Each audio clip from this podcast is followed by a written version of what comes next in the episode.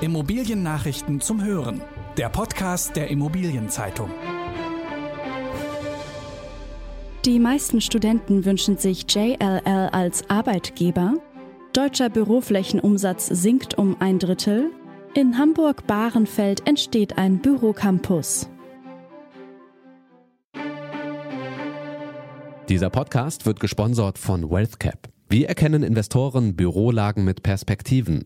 WealthCap, ihr Real Asset und Investment Manager, hat fast 100 Teilmärkte in sieben A-Städten analysiert. Schauen Sie rein in die Studie Future Office Bürolagen mit Perspektiven unter expertise.wealthcap.com.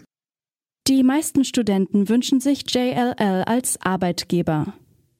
Ob als Immobilienberater oder in der Bewertung, JLL bleibt der Top-Arbeitgeber für viele Studierende immobilienwirtschaftlicher Fächer. Bereits zum zehnten Mal in Folge haben sie das Unternehmen bei der Umfrage zum IZ-Arbeitgeber-Ranking auf Platz 1 gewählt. Die Silber- und Bronzepositionen sind ebenfalls seit dem Vorjahr gleich geblieben. Den zweiten Platz verteidigt der Berater CBRE, den dritten der Asset Manager und Entwickler BEOS. Die drei Spitzenreiter werden von den Studenten und Studentinnen als Traditionshäuser breit gefächert und als Global Player wahrgenommen, obwohl nur wenige von ihnen die Firmen tatsächlich von innen kennen. Um ihr gutes Image als Arbeitgeber aufrechtzuerhalten, haben die Unternehmen auch während der Pandemie an den Hochschulen auf sich aufmerksam gemacht. JLL beispielsweise setzte dafür auf Gastdozenten, duale Studiengänge und digitale Hochschulmessen. Auch CBRE und BEOS haben während Corona online den Kontakt zu den Studierenden gesucht und zudem ihre Social-Media-Aktivitäten ausgebaut, wie die aktuelle Immobilienzeitung mit dem Titel JLL, CBRE und BEOS sichern sich ihr Rampenlicht zeigt.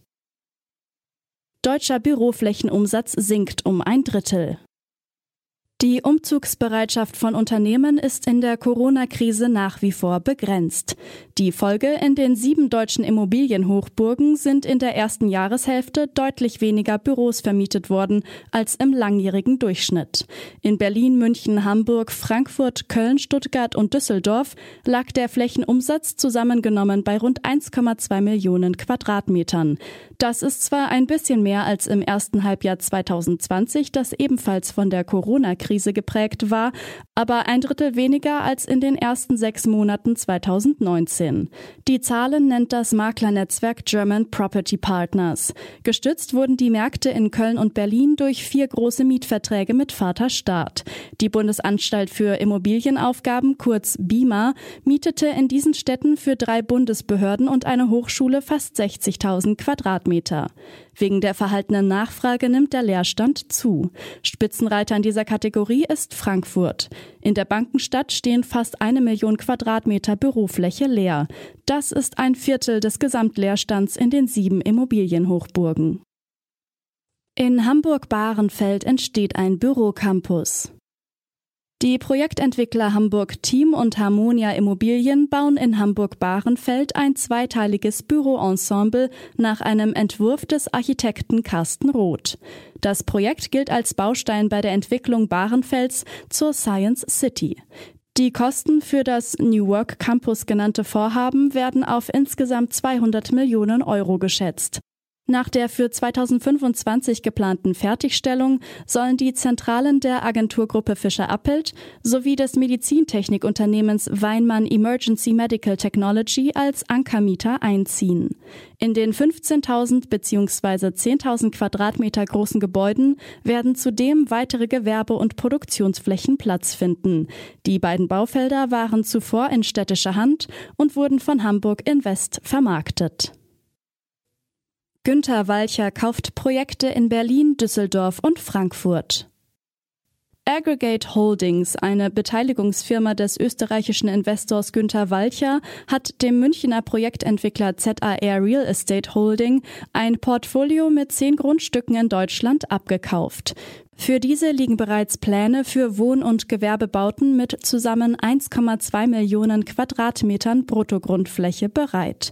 Fünf der Baufelder befinden sich in Berlin, vier in Düsseldorf und eines in Frankfurt.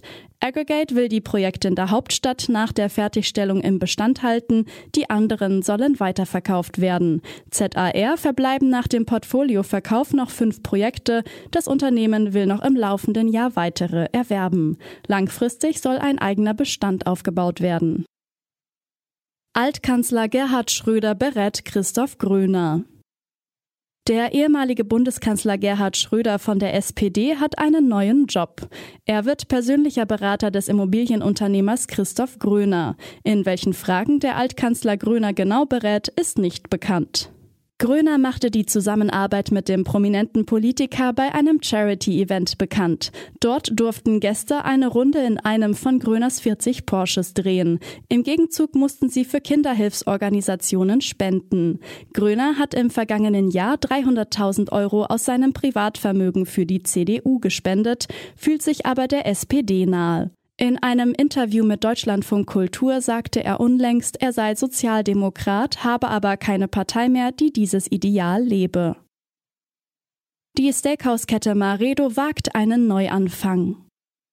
Seit dem Beginn der Corona-Krise sind alle Lokale von Maredo geschlossen. Nun gibt es Hoffnung, dass es mit der traditionsreichen Steakhouse-Kette doch weitergeht. Maredo hat einen neuen Eigentümer. Der Gastronomieunternehmer Georg Voss übernimmt mit einigen Geldgebern das Unternehmen aus der Insolvenz. Bis Mitte Juli sollen die Restaurants in Dortmund, Berlin und Mülheim wieder eröffnen, gefolgt von Frankfurt, Stuttgart und Düsseldorf. Sechs weitere Lokale könnten in diesem Jahr noch dazukommen, wenn die Vermieter mitspielen. Maredo hatte nämlich im Januar dieses Jahres sämtliche Mitarbeiter entlassen und alle Mietverträge gekündigt. Dies geschah, weil klar war, dass die Gastronomiekette keine Staatshilfe bekommen würde. Vor der Insolvenz betrieb Maredo 35 Lokale in Deutschland. In der kommenden Folge bringt der IZ-Podcast Lieferdienste wie Gorillas und Flink als potenzielle Gewerbemieter ins Spiel. Das waren die wichtigsten Schlagzeilen der Woche aus der Immobilienbranche.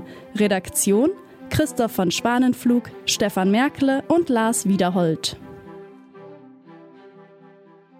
Alle News gibt es zum Nachlesen in der aktuellen Ausgabe der Immobilienzeitung. Jetzt 10 Euro sparen mit dem Schnupperabo. Mehr Infos unter iz.de slash Schnupperabo.